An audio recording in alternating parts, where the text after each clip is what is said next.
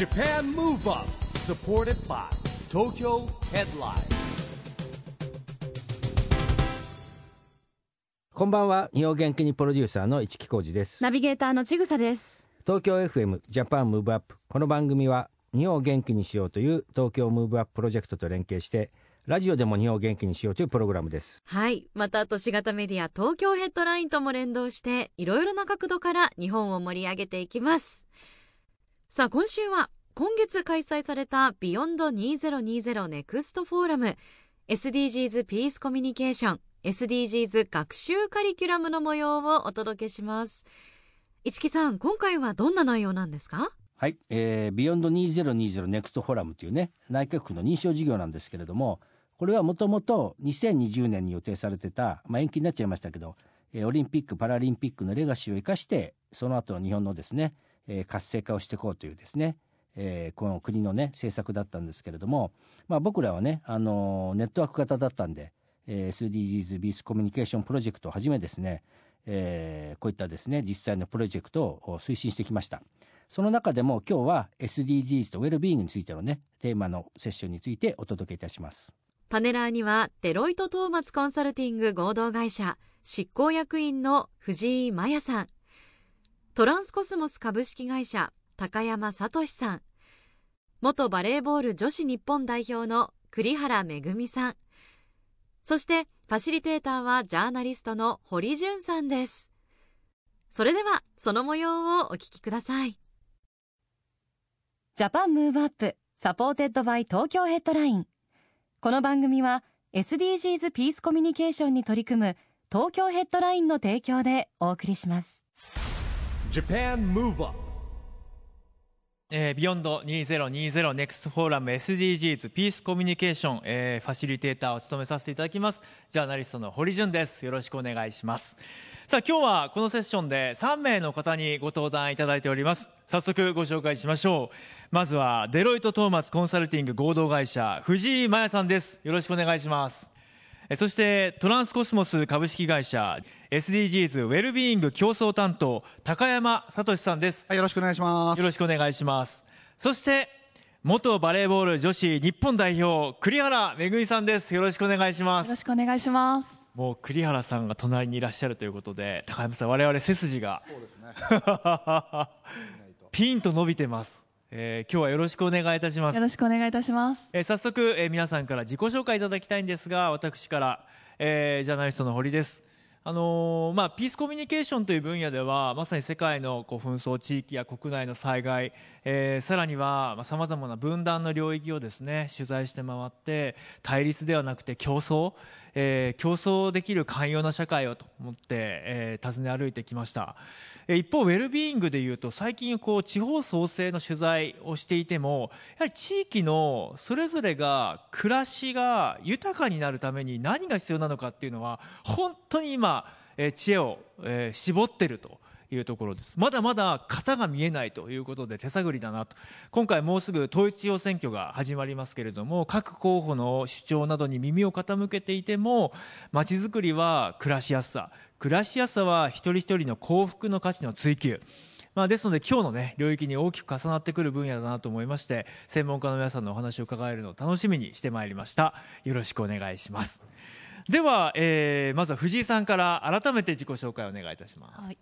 はい、えっ、とデロイトトーマツコンサルティングの藤井と申します。えっと、私はですねあの経営コンサルティング会社というところで、えっと、経営事業戦略といったところのあのコンサルティングを専門としております。中でもですねやはりまあサステナビリティですとか SDGs、まあ、こういったところは昨今非常にまあ注目が集まっているところののテーマでございまして、まあ、そういったところの中の一つとしてですねウェルビーイングといったところも取り扱っております。でまたですねあの弊社のまあコーポレートコミュニケーションいわゆるまあ広報宣伝といったところのあの責任者も務めておりまして、まあ、弊社自身のですねそういったあウェルビーイングに対する取り組みといったものを社内外に対してですね発信するような役目も担わさせていただいております。で私個人としてはですねあの、まあのまあ、5歳の子供がいるというところでやはりまあこれからの、まあ、そういったあ子供たちの未来みたいなところにおいてのこう幸せって言って言ったところが、まあ、どんなものになるのかといったところに興味を持っていたりですとかあとはですねあのこの4月に、えー、と徳島県の神山町にですね開校する神山丸ごと高専といったところのスカラシップパートナーを、まあ、弊社しておりましてそこの企画チームといったところも推薦あの推進しておりますのでやはりまあそういった新しい時代のあの人々に対しての、まあ、ウェルビーイングってなんだろうとかそういった価値観ってなんだろうみたいなところに非常に興味を持っており本日いろんな方々とお話できるのを楽しみにしております。よろしくお願いいたします。よろしくお願いします。ええー町の取り組み？神山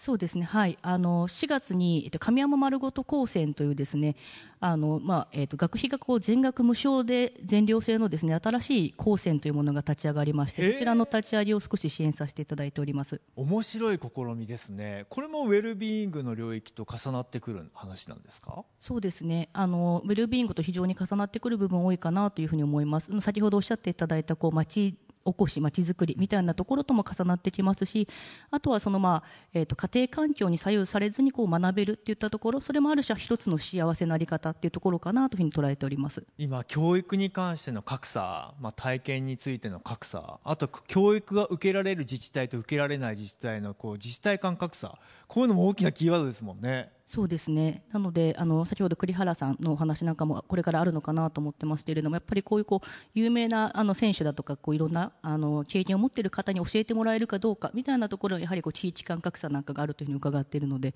はい、そういったところもぜひいろいろ伺ってみたいなと思っています。ありがとうございます。我々が栗原さんと打ち合わせの時に盛り上がったあの話ですね。そうですね。すいません。言っちゃいまいした。やこの後、はい。えー伺います。さあ高山さん自己紹介よろしくお願いします。はい、えー今日もよろしくお願いいたします。えートランスコスモスの、高山聡と、申します。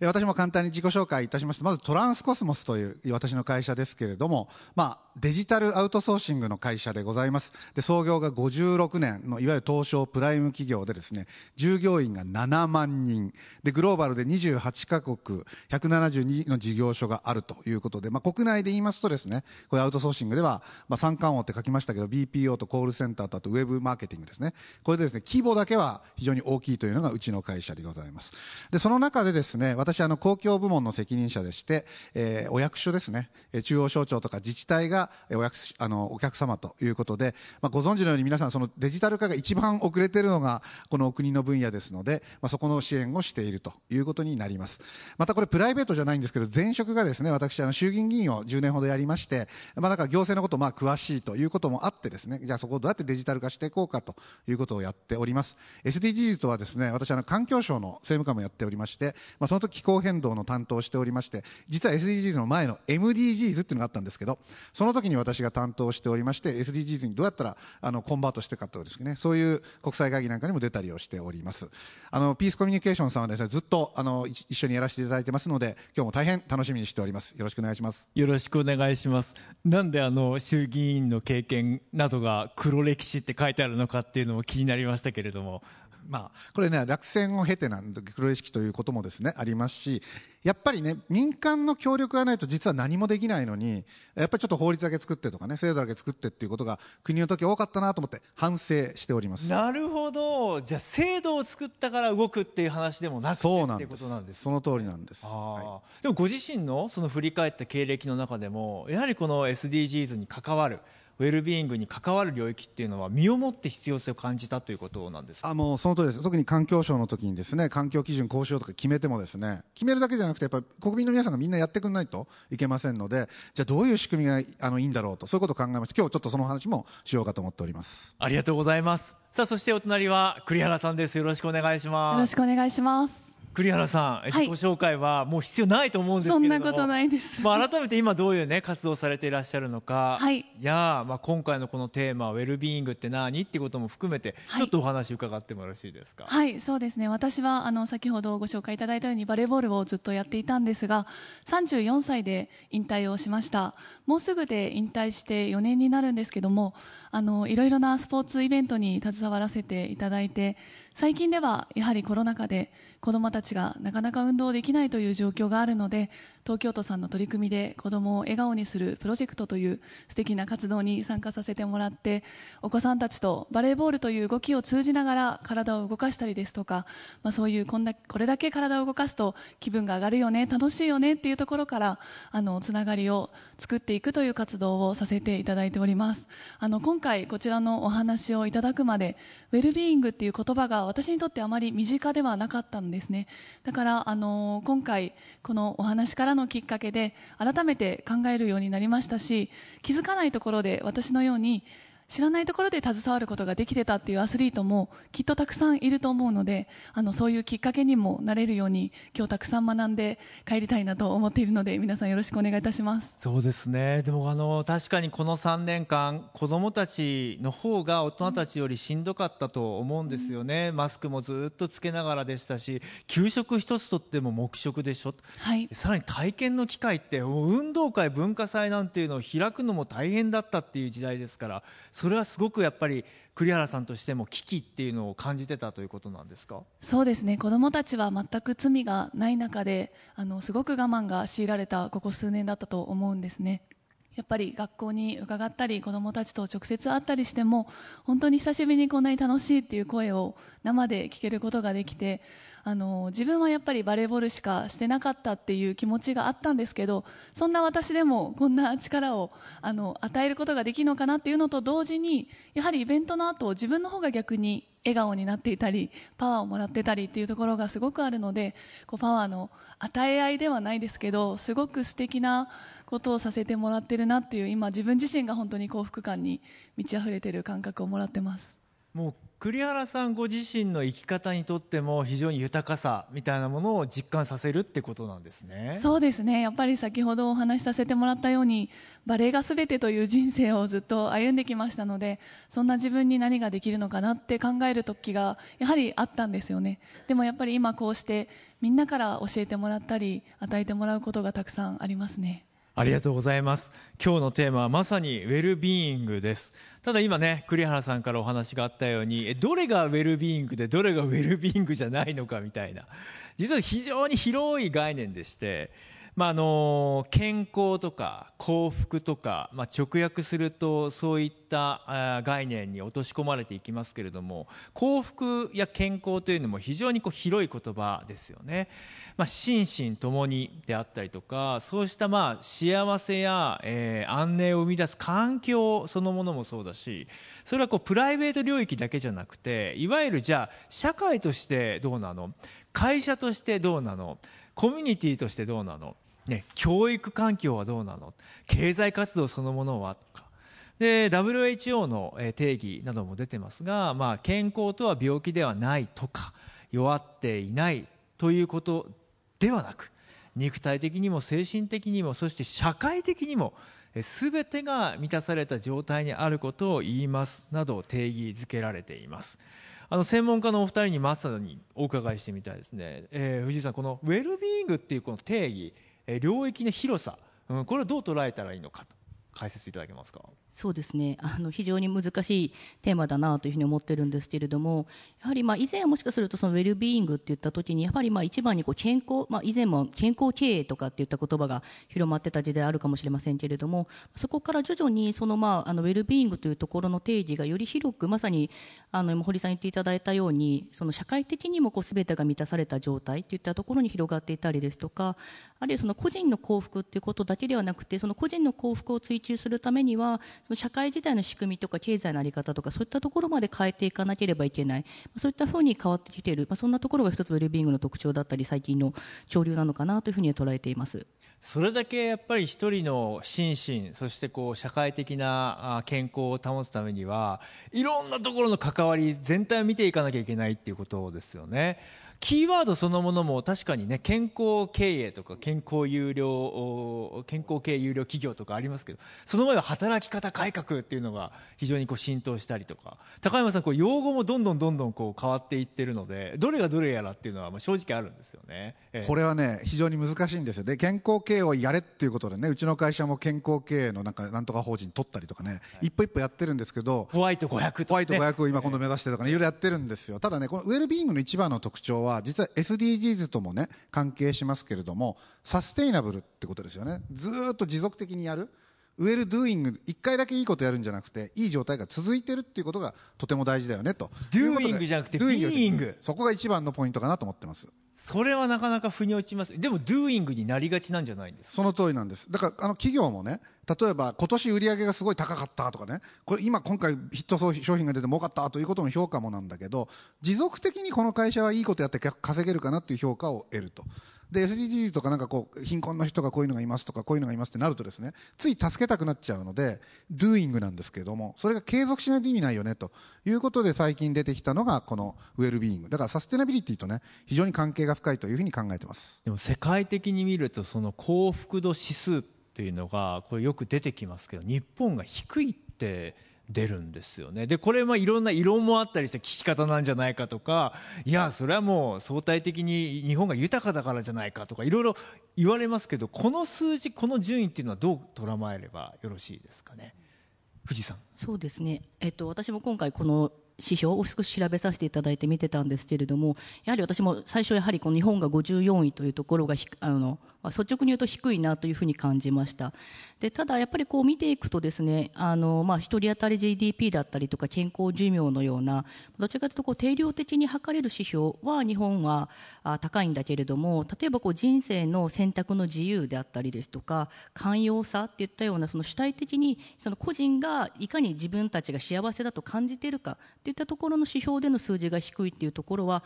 あからまあこの結果になっているということが分かってきていて、まあ、そういった意味ではそのあたりは何て言うんでしょうねさまざ、まなこのなんて言うんでしょう、まあ、コロナ禍でのいろんな抑圧感だったりですとかあと先ほどおっしゃっていただいたその、まあ、教育の選択教育格差みたいなところだったりですとかっていったところが、まあ、こう広がってきている中でこう徐々にそういった、まあ、あの幸せ、まあ、幸福度っていったところがある側面では少し下がってきているというのは、まああのまあ、一つの見方ではあるのかなというふうに思っています。そうですね。日本といえば高い自殺率高止まりしていてなんとかね自治体でも減らそうって努力を続けてきましたけどコロナがあって特にこう若年層女性これまで悩みをなかなかね抱えてどうやってそれをこう共有できるのかっていうことで悩んでいた方々がもっともっと追い込まれてしまったとかそういうこう孤立であったりとか孤独こういう部分もウェルビーイングに関わってきそうですね。どう聞かれましたか？そうですね。やはりこう継続していくことの難しさっていうのはあのスポーツを通してもやはり私も体感してきたことですので、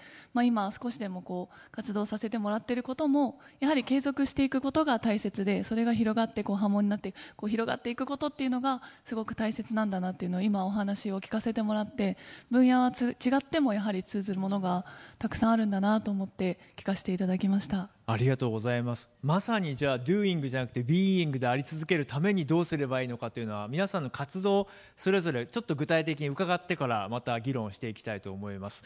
藤井さん最近の活動でいうとこのウェルビーイングどんなことをやっているのかもう少し具体的に教えていただいていいですか？はい、では少し紹介させていただければと思います。えっとデロイトではですね、そのまああの先ほどの話にもあったようにそのウェルビーイングといったところもその個人としての幸せをこういかに従業員の方々にこう感じていただくかというところと合わせてそのまあコンサルティングのビジネスといったところあるいはと通じてですねいかにこう社会のウェルビーイングを作っていくかという観点両方大事にしています。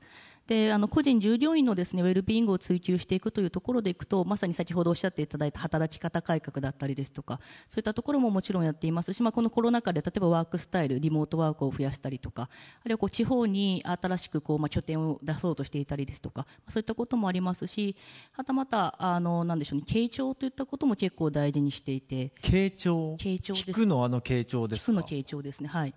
あのやはりまあそのなんでしょうねそのまあ組織にの中でこうまあいろいろなこう付き合いがまあ、えー会社の職場関係の中で出ていく中で特にそのリモートワークなんかが続くとお互い相手のことがちゃんと理解できているかどうかわからないであったり理解されているかどうかわからないそういったようなところがもしかすると一つのこうまあ課題になってきているっていったようなところがありましてそのいかに傾聴するかということをですね今改めて学ぶというようなことも取り組んでいたりします。ちゃんと互いに聞き合えるような姿勢を持ちましょうっていうことですよね。はい結構自分が思ってることを逆に伝えるのもなんか言葉にできない辛さっていうのもハードルっていうのもあると思うんですよ。自分自身をなかなか伝えるのって本当難しいじゃないですか。こう聞くっていうこととやっぱりその自分でも語っていいよっていうそういう環境づくりも必要なのかなと思って聞いてましたけどいかがですか？そうですね。やはりまあその聞くっていうためには相手に話してもらわなきゃいけないっていうところでいくと相手の方とのある種は心理的な安全性みたいなものをいかにあの作っていくかであったりですとかあとまあどうしてもこうコンサルタントという仕事をしていると相手の方に何かこう知っている知識をこう伝えたくなるのでどちらかというとこうティーチングのスタンスで話してしまう。こうする方がいいんじゃないですかとかこんな方法ありますよとか、はい。い、かがですか？ではなくていかに相手の人が話したいことをこう聞くかっていうところそのよりコーチングスタイルにその社内においてのコミュニケーションをいかに変えていくかっていうところにあのトライしてたりもします。はいありますよ取材とか受けてるとなんか記者さん思いが溢れてバーって言ってて振り返ると自分は「はいそうです」しか言ってないみたいな栗原さんありますよねそういうのね。ありますね。やはり相手が求める言葉を引き出したいっていう思いはすごくわかるんですけどやはり自分の言葉で届けることの大切さっていうのはすごく感じますね。えーでもそれこそ子供たちに教えるときに、はい子供たちがどんなふうにそれを受け取っているのかっていうのは子供たちの心の中とかいろいろ考えられるんじゃないですか？そうですね。やはり先ほど信頼関係というお言葉が出てたと思うんですけど最初はみんなやっぱりどんな人が来たんだろうっていうこうちょっと構える形が見えるんですけど最後ではちょっと講演をさせてもらって最後質疑応答を募集するとみんなの前でこういう悩みを話すのがすごく怖いですっていうふうにみんなの前なのにその頑張って言葉を伝えてくれようとする子もやはりたくさんいるんですよね。そういうのを聞いてるとあのボールを通したり体を動かすことでつながれる信頼感っていうのは本当に普通に話す以上に時間を短く心を通わせることができるツールなのかなと思って最近より感じています。閉ざされた扉がスポーツを通じて少しこう開いていくっていうそういうお話ですよね、はい。今のね心理的安全性を確保するっていうのはまさに今栗原さんがお話しされた。ちょっと最初怖いなとかどうなるのかなと思っててもだんだんだんだんじゃあ言ってみようかなっていう空気になるっていうのは通ずるところあります、ね、そうですね。なんかすごくあの通ずるところがあるなと思いましたしおそらくその、まあ、最後のその、えー、と Q&A セッションに至る過程の中でおそらく栗原さんがその話しやすい雰囲気だったりとか栗原さんの前でだったらきっと言ってもいいっていうなんかそんなような雰囲気をきっと作られてるんじゃないかなというふうにも、はい、感じました。他にもありますか？そうですね、えっと、ちょっとまた別の角度で少しお話をさせていただければと思うんですけれどもその、まあ、あの働きやすいあるいは成長できる職場っていったような取り組みのほかにですねその、まあ、自己実現できる職場パーパスクエストっていったものを今年からですね、まあ、キーワードに掲げて取り組んでいます。パーパスクエスト、はいパーパス、まあ、目標とかそうです。ねえークエスト戦うんですか何か？えっとですね、まあ、探索する。探索する、はい。そうか。ドラゴンクエストか。あま勝手に思い浮かべちゃいます。そうですね。まさに探求していく。いろいろじゃあ一緒に辿っていくっていうことですね。そうですねあのまあ、よく最近その、まあ、企業においてパーパスを掲げようとかっていったようなところは、まあ、あの広まってきているところだと思うんですけれどもやはりそことその個人個人がキャリアとして実現したいことみたいなところが重なってこないとなかなかその職場として選ばれないような状況にもなってきますしまたその個人個人で考えた時にそういった自分の、まあ、キャリアを通じて実現したいことっていったようなところがそのなんていうんですかね、まあ、あの職場で実現できることみたいなことがよりそのある種ウェルビーイングを高めることことだというふうに捉えていましてそういった意味でその個人個人が何をやりたいかっていうのを発掘したり発掘したものを社内の中である種コミュニティという形でチームを作って実現できる環境みたいなものを後押ししています。これはあの経営者の方も問われますね個人個人が思い描くしたいことやりたいこと組織の中で、うんまあ、実現したいことを経営者の方もそれこそ傾聴してないとこれは達成できないじゃないですか。そうですね。おっしゃる通りですね。そういう意味ではその、まあ、上の傾聴っていったようなことと、まあ、こういったパーパスクエストっていうのは、まあ、両方あってうまくこう両輪で回っていくようなところなのかなというふうには思ったりしています。高山さんどうですか？ここまで。いやこのね本当に解決するっていう時に今のあの経営者も大変だって言いましたけど国連も同じでね SDGs って言ったら共通の目標でこう出すわけです。そうするといや日本はジェンダーギャップが世界で何位ですこんなギャップがあるから上げないとっていうふうにねあ大変だなってやんないとともドゥーイングやんないとっていうふうになるんですけれども、まあ、そうするとやっぱり、まあ、なんていう経営者だったりね政治家の人はいいかもしれないけど一般の人はいや俺やりたくないなってなっちゃうのでこのウェルビーイングの特徴は今のままでいいんだよっていうことをまず認めてあげるというかですね。あの今の傾聴もそうですし心開くっていうのも同じだと思うんですけど上から目標これだからはい頑張ってっていうんじゃなくてね今のあのあ今こういう状態なんだねと。でそれよりまあ悪くならないようにだんだんちょっと上げていこうというねアプローチの仕方があの寄り添い型なんですよね。そこがすごい特徴かなと思ってます。なるほど。これスポーツのチームにおいてもなんか重なる監督はこうやりたいっていうのとでも選手がついてこない。でも選手はこうやった方がいいと思ってもなかなかこう監督と意思疎通するのって大変そうだなっていうのは応援する側から見ててもチーム編成ってすごい社会的だなって思って見てますけれどもどうですか今の？そうですねでも最近のスポーツの事情としては監督がやはり選手の意見を吸い上げて選手の考えを主張しつつこう監督がそこに寄り添って作っていくチームっていうのもやはり次第に増えてきてますし子どもたちもやっぱりそういうふうに自分で考えて動けるっていう部分もすごくあると思うのでなんかつながってるなって改めて感じましたね。中山さんい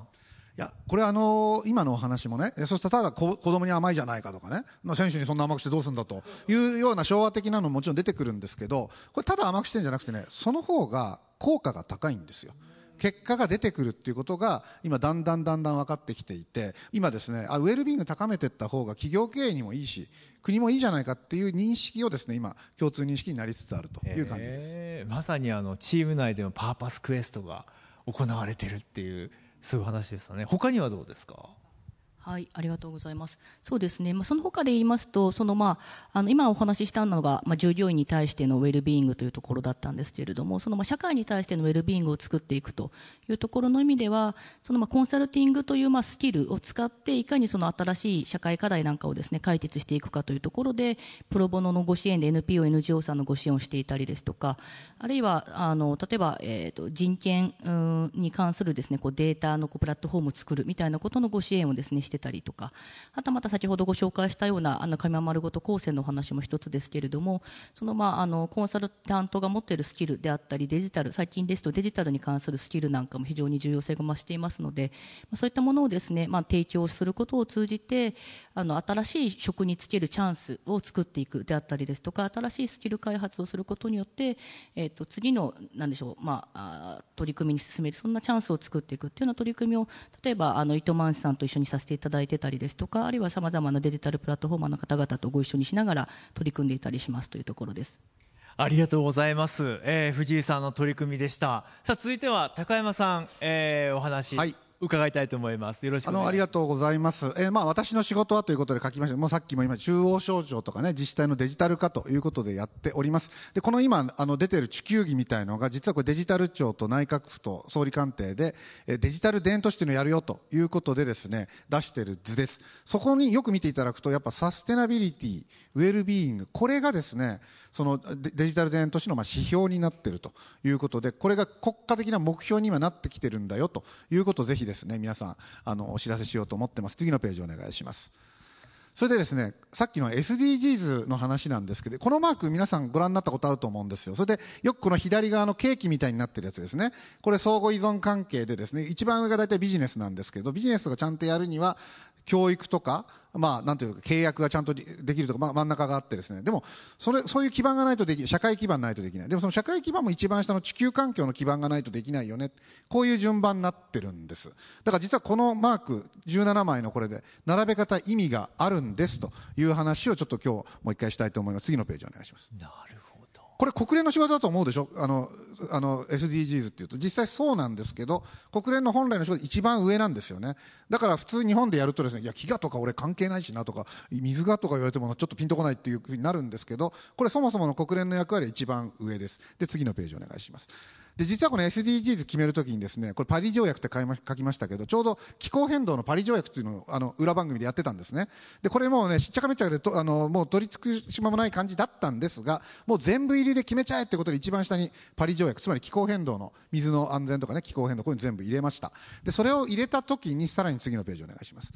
今まで国とかですね政府だけでいろんな決めてたんですけど結局実現されないのは民間企業が協力してくれないじゃんとみんなついてきてくれないじゃんということで真ん中にダダッとこれ民間の役割入れたんです。だからううちみたいな一般企業ですね大体目標ってこの真ん中になるんですよね。あの一番下とか一番上どっちかというとやっぱ政府の目標寄りになっちゃうのででしかもこの民間の活動をねただやらせるだけじゃなくて評価してあげようよと。いうことでこの ESG 投資ということでこういう活動をやってるところにはちゃんとお金が回るという仕組みもね同時に国連が作ったということでこの並び方意味があるということなんです。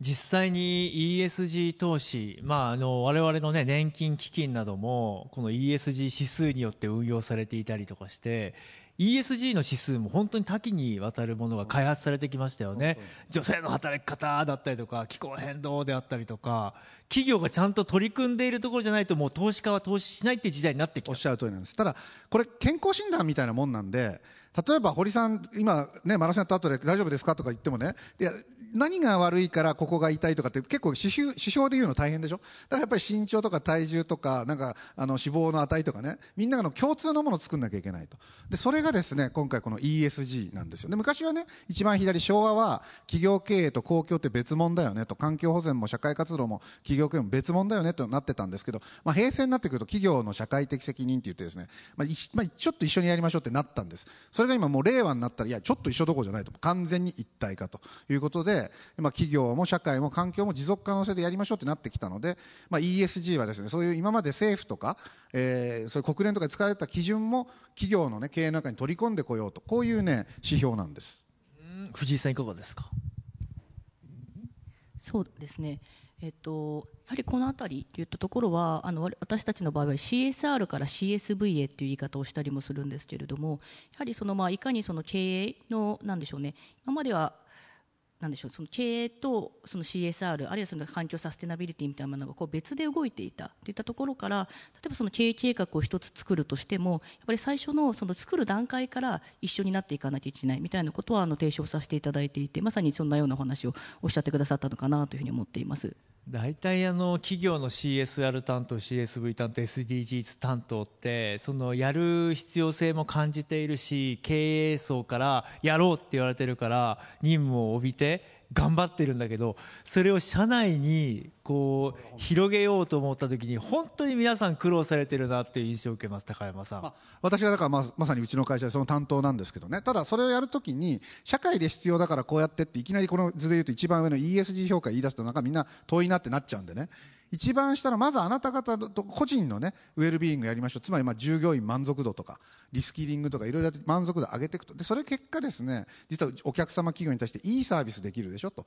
いうことで売れてくると。そうすると売り上げとかと絡んでくるのでよりみんなやりやすくなると。で結果それが ESG につながるんだよということをね社内に浸透させるのが大変。大変です。社会の話じゃないんです。あなたの話なんですっていうところから始まるわけですね。とっても大変なんです。あ栗原さんいかがですか？いやすごいですね。やはりこう落とし込んでいくっていうところももちろんですし時代によってやっぱり大きく変化していってるとかあのさっきの図でもありましたけど全てに意味があってあのこの並びにも全て意味があるっていう少し難しいのかなっていう捉え方をしてた私のような人たちもきっとたくさんいると思うのでやはりその辺をもっと詳しく知っていけばみんながもっとより興味を持って取り組んでいけるのかなと思いました。ちょっと聞いていいですか？逆にね私の人たちが例えばそんな、ね、あのバレーボールの栗原さんが来てね普通の小学生ビビって逃げると思うんですよ。いや僕僕にはできないですよと。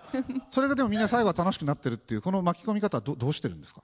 そうですね。やはり先ほどおっしゃられたように上からの意見を押し付けるとかではなく今できている素晴らしいところもちゃんと最初に伝えてあげますそしてさらにこういうふうにしたらもっと良くなるよっていう教え方をしてあげると子供はやっぱり今で否定されてないので今のものからプラスアルファいいところを見つけていこうっていうふうにすごくこう前向きに楽しんで取り組んでくれるんですよね。だから自分があの教えてもらってたように厳しい時代ももちろんあるんですけどそれを踏まえて今少し時代の流れとともに変化した指導法っていうのは心がけてます。まさに高山さんがおっしゃったやりますやりますうちの会社でも。そのままでいいんだよまずっていう。あなたこのままでもいいんだよ。次にこんなこともできるよねっていうそういうこう、はい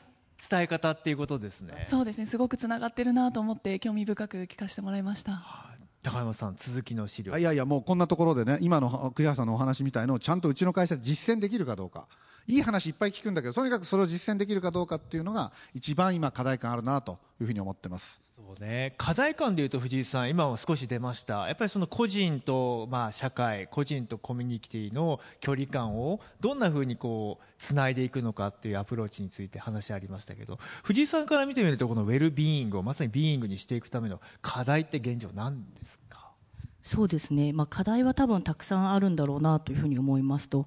で、まあ、その中のいくつかお話しさせていただくと一つは先ほどのそのまあ自己実現だったりですとかパーパスみたいなこともお伝えさせていただいたんですけれどもその個人が自分が幸せな状態って何だろうとか幸せであるためにどうすればいいんだろうっていうところをちゃんと気づくっていうこととかそれを見つけるっていうところが一つ出発点なんだったりするのかなと思ったりもしています。でなんかそうした上であのそういったものが見つかった時にそれをやはりそのまあ一人でやれることっていうのは限られているので、まあ、そういったところの中で一緒にやれる仲間それがまあコミュニティかもしれないし学校の先生かもしれないしあのえー親や兄弟かもしれないですけれどもそういったこう仲間をあのまずは小さなところから作ってそれをこう徐々に大きなうねりにしていくみたいなことができるとそのまああ一つそのウェルビーイングな状態をこう自ら作り出していける。なんかそんな循環が回っていくのかななんてことはあの考えたりもします。いやここはもうぜひ栗原さんにお話伺いたいですね。今言ったその自分のまあ幸せ度満足度がどのぐらいのところにあるのかって自分で把握するのって結構難しいですよねと。難しいですでね子供たちが例えば自分がねどういうできるのかできないのかとか自分は満足しているのか満足してないのかとかどうしていいか分かんないっていう子たちもいっぱいいると思うんですよね、はい。そういう子たちにさっき言っておられたようにあなたはこのままでいいんだよ。でも次これできるよねっていう時に、まあ、どんなアプローチをねされてあそっか俺頑張ってんだとかあ私大丈夫なんだってお思ってもらってるのかなっていうのはすごく聞いてみたいなと思いますそうですね。やはり私も選手の時足りないところに目が行く選手だったんですね。あの選手はあれができるのにでも自分はできない。じゃあ逆に向こうの選手から見ると自分をきっとそういうふうに見れ見られてるっていう感覚があんまり持てない選手だったんですね。なので今どちらかというと自分が接する方になったので子どもたちには今ここがすごくいいよって伝えてあげるとやはりそこで一回自己肯定感を認めてあげることができるようになってると思うんですよね。でさらにこういうふうにやってみてっていうと大げさなぐらい思い切りやってくれたりとかじゃあもうちょっと控えてみようかって言ったらちょうどいいこう塩梅になったりとかっていうところをこう目に見える形で子どもたちが体体現してくれるので私自身も自分が選手の時に足りなかった部分を答え合わせさせてもらっているような感覚でこうすごく毎回感動をもらってるっていうのがあのぴったりの言葉だと思います。自己肯定っていうのを軸に考えてみると逆にじゃあ自己肯定どうしてできてないんだろう？それは内部的な環境なのかそれとも外部的な環境なのか？俗人的にそうなのか他の要因があるのかとかなんか次の扉も見えてきそうだなと思いました。高山さんこれはどうですか？いやこれねあの私のさっきの図のちょっと最後の方に出てたんですけどね。あの一番個人のウェルビーイングっていうところをちょっともうあれだ出してもらいたいなんだけどあそこでエンプロイーサクセス、ね、今まで人事っていうことで人のこう能力を測ってお前給料いくらだみたいにやってたんですけどエンプロイーサクセスってなってくると従業員が成功するために会社として何ができますかと上司として何ができますかというようなねことがま考えられるのかなこの最後のページね。でそそこの部分をまずちゃんとやっていくと今度あの営業でこうお客さんにただ売っていくというだけじゃなくてねカスタマーサクセスということでうちのお客さんが成功するために何ができますかというふうにこう考え方変えるだけで多分全然あのポジティブにねななんていうのかなあのなってくると思うんですよ。だからつまりお前これできてないからダメだからやりやりなさいみたいなねことを言われるよりあなたがじゃあねもっと成功するためにどうしたらいいですかというようなことを会社もやんなきゃいけないしお客様に対してもやんなきゃいけないしというようなことで大変っちゃ大変だけどやっぱりあの考え方をちょっと変えていくことで、まあ、随分皆がついてきやすくなってくるのかなというふうには考えてます。なるほど。高山さんが考えるじゃあ現状のこう課題。今日のお二人にまずこうどういう知見があるのか聞いてみたいなと思う課題って何ですか？あのね、うちの会社はこれもう本当にいわゆる大企業なんでね。これ従業員の満足度を上げるために、でお客様の満足を上げると売れますからね。売り上げが上がると。だから今まで通りみんなの評価も高まるよということを言いながらかつ ESG の評価っていうのはこれ、ね、株価に影響しますんで、あのすごく私は社内には説明しやすいんですよ。だけどこれがうちみたいな大企業だけじゃなくてね本当に今度社会にどんどん浸透させていくにはどうしたらいいのかなとこれぜひねちょっと伺ってみたいなと思ってます。まず藤井さんから聞いてみましょう。確かに企業だったら企業業績に連動する。株価に連動する社員一人一人のまあ生産性が向上するとかなんか数値化してそれがこう実感として得られるようなもの指標がそれこそある。からあるんです。それが社会になっていったりとかそれこそ個人の生き方幸福みたいなものに落とし込んでいった時に結構難しいんじゃないかっていうことですね。達成したよっていうのが言いづらいんじゃないかと。この辺って何かうまい方法があるかって話ですね。そうですね。そういう意味ではすごく今難しいという投げかけられたなと思っています。それでいくと、まあ、あの多分いろんな階層の多分このウェルビーイングの測り方だったりとかそいろいろあると思うんですけれども例えばあの私たちが支援させていただいているところで例えばスポーツ団体とかっていうことのスポーツが出しているその社会的な価値って実は単にその観客動員数だけ以外のもっとあの価値っていっぱいあるはずで。東京マラソンそれこそ3万8000人が参加って言ってましたけどそれ以上にボランティアの方が本当に応援してくださったりとか終わった後も瞬く間に街をきれいにする清掃の方々が大活躍していたりとかもうなんとなくこう数値化しづらい参加したことで得られる満足感幸福感あとなんか人を思いやる気持ちとかいろんなものが芽生えてきましてこれは確かにそのスポーツっていうものをどういう効果として測るのかっていうのはいろいろありそうですね。そうですね。で、私もその、えっ、と、先日のマラソンこう沿道で応援させていただいたんですけれどもその沿道で応援するだけでもすごくパワーをもらったり、あなんか今日一日いいいい日だったなと思えるみたいなこともあると思っていてそういう意味では例えばそういったスポーツのところでもそういったいろんな関わる全ての人が何かそのそ関わったことによって満足度が高まったりとか幸福度が高まったりあるいはそういったことによって人との新しいつながりができたとかそういったことをこう指標化することによって例えばスポーツ団体の価値とかスポーツの価値を測るみたいなところのご支援させていただいているんですけれども、まあ、そういった考え方っていうのは例えば町がいいろいろな取り組みをするとか何かボランティア活動をするとかそういったその企業じゃないところの取り組みであってもなんかどんどんどんどんそういった見える化していくことによってそこに対してこう人が集まるとかもっとやりたい人たちが増えるみたいな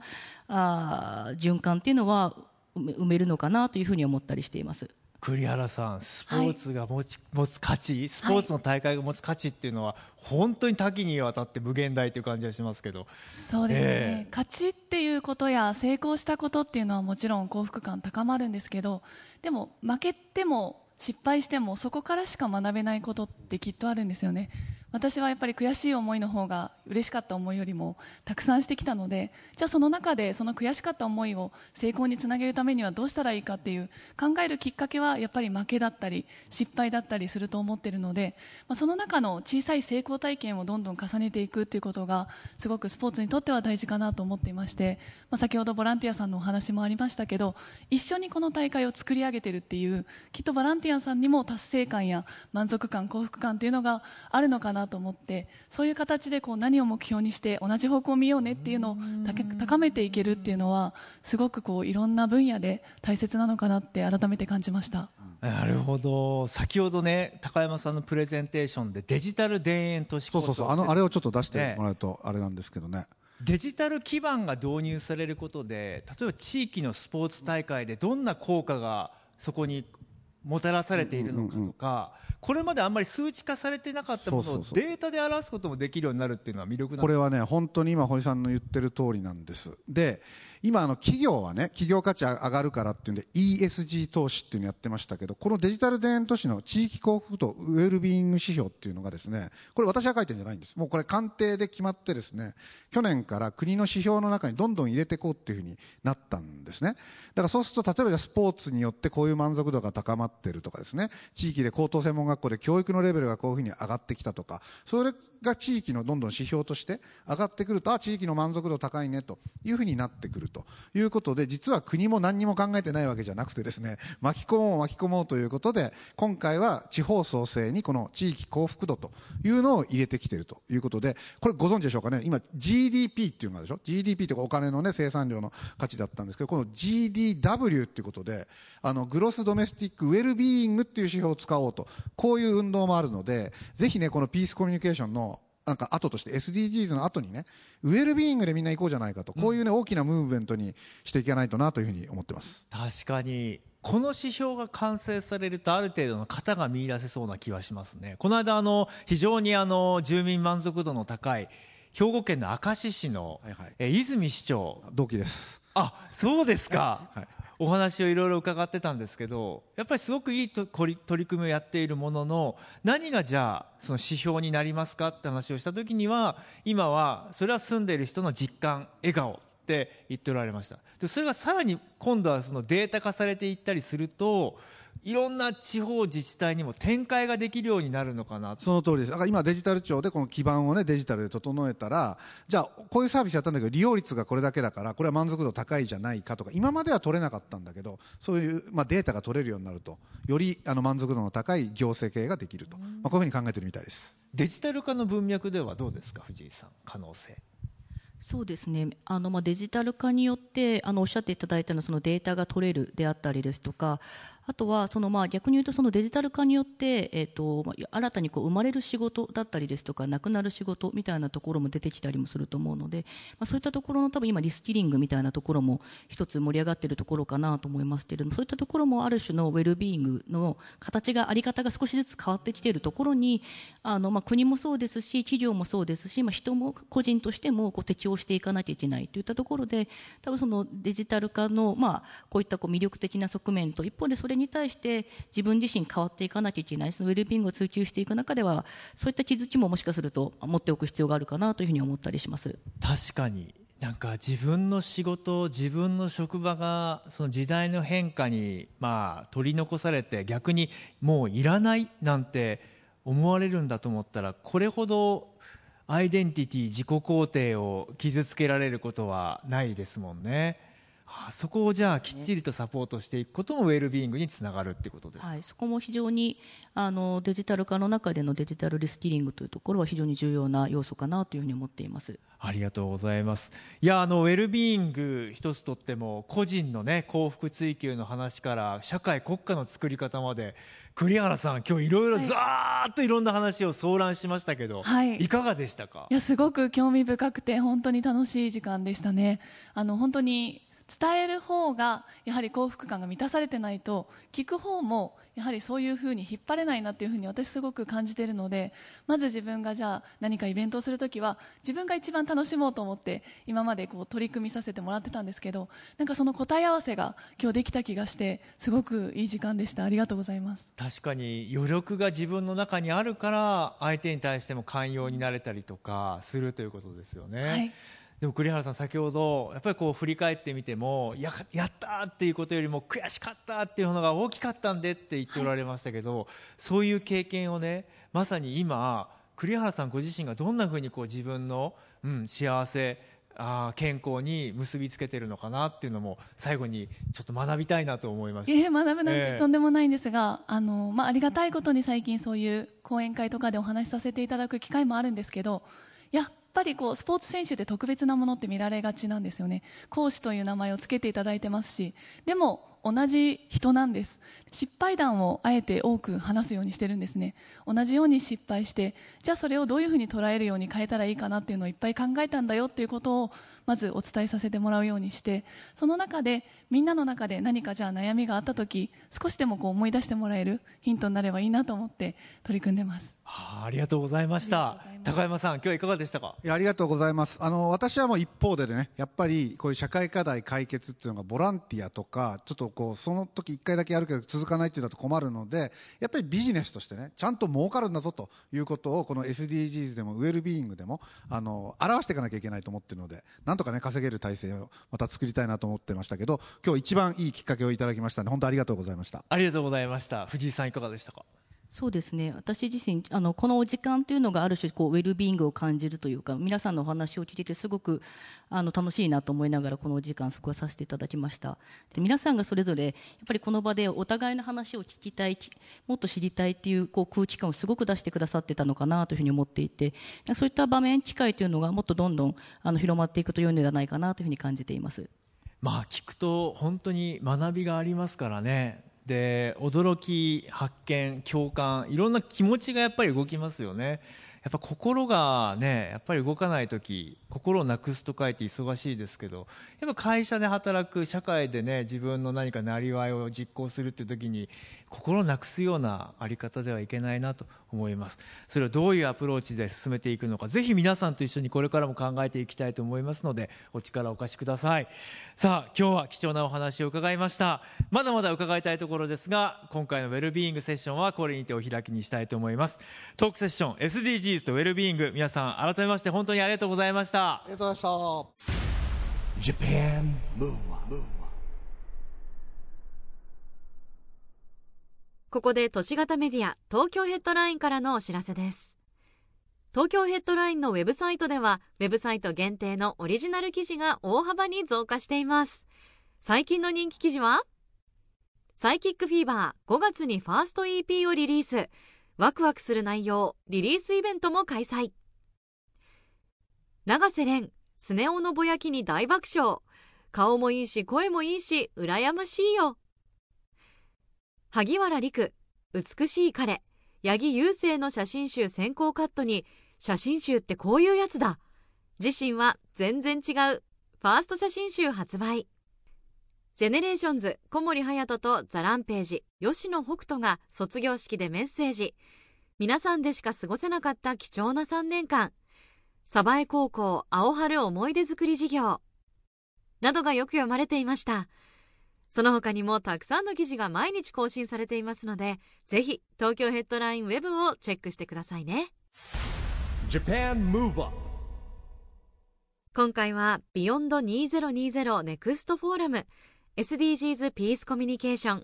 SDGs とウェルビーイングの模様をお届けしました。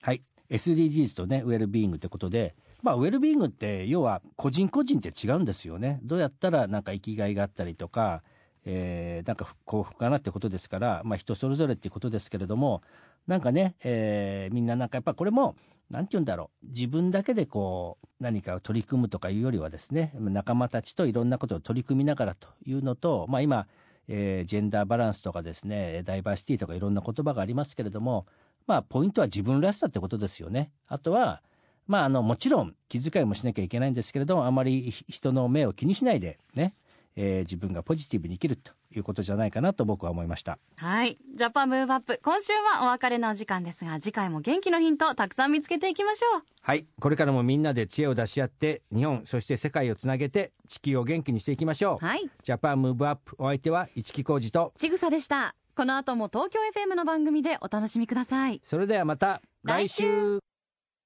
Japan Move Up supported by 東京ヘッドライン。この番組は SDGs ピースコミュニケーションに取り組む東京ヘッドラインの提供でお送りしました。